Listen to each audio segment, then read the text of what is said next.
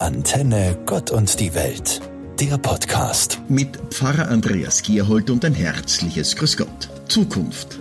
Ein Begriff, der in vielerlei Schattierungen gebraucht wird, gerade in den Zeiten, da alles so ziemlich heruntergefahren ist, im Lockdown also. Zukunft. Dieses Wort wird gebraucht zur Definition der Zeit nach dem Lockdown. Der jetzige soll am 8. Februar beendet sein, angeblich der letzte. Da bin ich aber gespannt, ob das wirklich so eintreten wird. Die Schulen haben ja gleich danach Semesterferien, sperren daher erst ab 15. Februar auf. Ich weiß, die Zeitpläne sind ein wenig kompliziert geworden, auch für die Kirchen und Religionsgemeinschaften. Wann für sie das Ende der Aussetzung von Präsenzgottesdiensten kommt und unter welchen Bedingungen das passieren wird, gleicht eher einem Orakelspruch aus dem Kaffeesud. Für die Kultureinrichtungen in ihrer Gesamtheit sind die Lockdown-Zeiten eine existenzgefährdete Hängepartie. Das gilt für die öffentlichen und besonders für die private, freie Kunst- und Kulturszene. Also Blick nach vorne gerichtet, in die Zeit des Nachher, in die Zukunft. Das ist nicht so leicht, denn was sein wird, werden kann, ist nur mit den Parametern der Gegenwart einschätzbar. Und die können schon morgen nicht mehr stimmen. Schwierig, aber voller Hoffnung. Das ist die Welle, auf der wir zurzeit dahin surfen. Hoffnung, die allen offen steht und für viele der einzige Anker ist.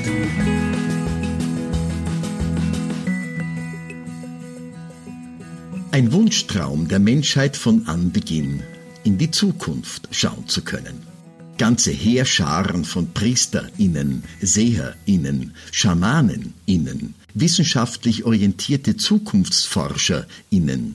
Sie alle hatten und haben ein großes Ziel, die Zukunft vorherzusagen oder Markierungen zu definieren, an denen die Zukunft einigermaßen vorhersehbar wird.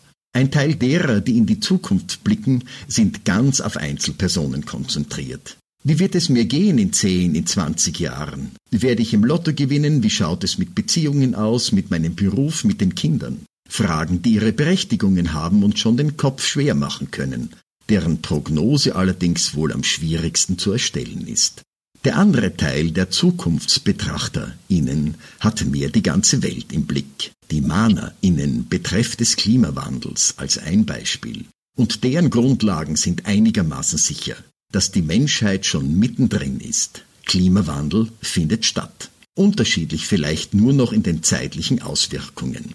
Da ist Zukunft ein sehr sicheres Terrain, allerdings ein sehr existenzielles, denn es geht um das Überleben aller Menschen auf der Erde. Auf die Meinungen dieser MahnerInnen zu hören, ist einigermaßen nützlich. Für einen selbst und für die Welt.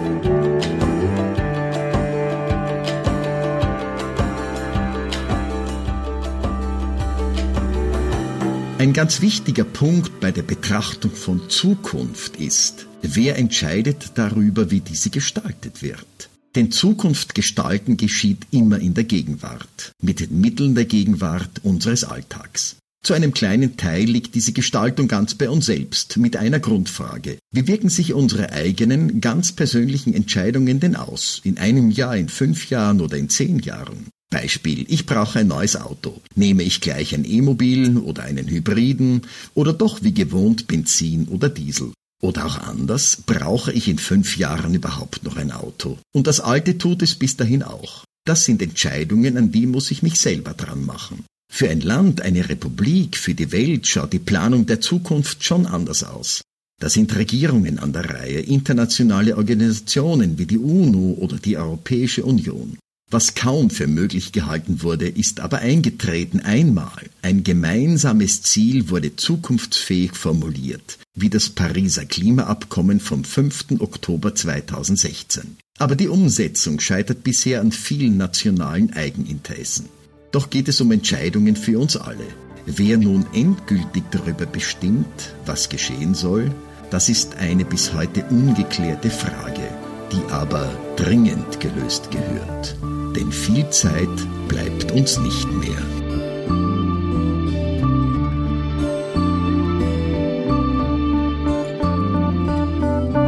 Ein kleiner Blick zurück in die Popgeschichte. 1977 erschien der Song God Save the Queen von der Punk-Rock-Band Sex Pistols. Ein aufrührerischer Song, der weder in der Musik noch im Text irgendeiner Konvention entsprochen hat. Eines der Hauptwörter dieses Liedes ist No Future, keine Zukunft. Sid Vicious, der Sänger der Sex Pistols, hat damit seinen Frust in die Welt hinausgebrüllt. Ein lautstarker, ein lärmender Abgesang auf die Eliten, die Ewiggestrigen, die Traditionalisten. Johnny Rotten, Co-Autor des Textes, sagte in einem Interview, die Textzeile No Future ist prophetisch. Wenn du deine Zukunft nicht selbst in die Hand nimmst, dann wirst du auch keine haben. So einfach ist das. No Future, eine Momentaufnahme aus den 70er Jahren des 20. Jahrhunderts.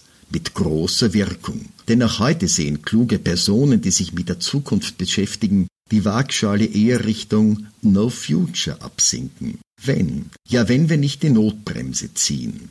Die Notbremse der Einschränkungen, der Regionalität, der kleineren Lebenskreise. Aber nicht durch einen Lockdown ausgelöst, sondern durch Erkenntnis gewonnen. Small is Beautiful, ein Buchtitel aus dem Jahr 1973, geschrieben von Ernst Schumacher, einem britischen Ökonom, empfohlen zum Lesen, damit unsere Zukunft tragfähig bleibt. Antenne Gott und die Welt. Alle Infos auch auf Antenne.at.